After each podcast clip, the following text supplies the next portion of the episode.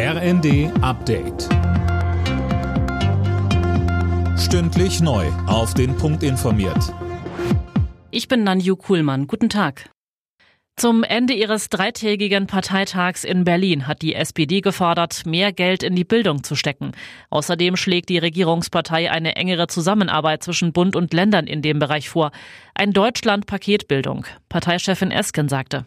Im Rahmen dieses Deutschlandpakts wollen wir also mit gezielten Maßnahmen, mit ganz gezielten zusätzlichen Fördermaßnahmen dafür sorgen, dass Bildungsnachteile so früh wie möglich ausgeglichen werden, dass in den Grundschulen die Basiskompetenzen verlässlich erworben werden und dass alle Jugendlichen mit einem qualifizierten Schulabschluss einen gesicherten Übergang ins berufliche Leben auch finden können.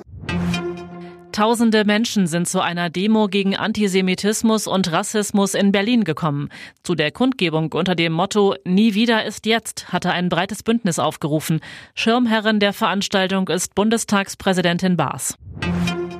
Israels Regierungschef Netanyahu hat angekündigt, den Krieg gegen die Hamas bis zu deren, so wörtlich, Vernichtung fortzusetzen. Mehr von Jana Klonikowski. Netanyahu begrüßte außerdem, dass die USA eine UN-Resolution über eine sofortige Waffenruhe im Gazastreifen blockiert hatten. Man könne nicht gleichzeitig die Vernichtung der Hamas unterstützen und ein Ende des Krieges fordern, so Netanyahu.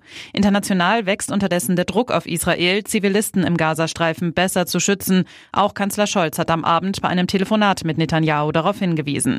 Ähnlich äußerte sich Außenministerin Baerbock im Deutschlandfunk. Das Weihnachtsgeschäft läuft für den Einzelhandel in Deutschland offenbar bislang schleppend. Laut einer Umfrage des Handelsverbands sind 60 Prozent der Händler unzufrieden mit der Situation. Gehofft wird jetzt auf einen starken Endspurt in den kommenden zwei Wochen. Alle Nachrichten auf rnd.de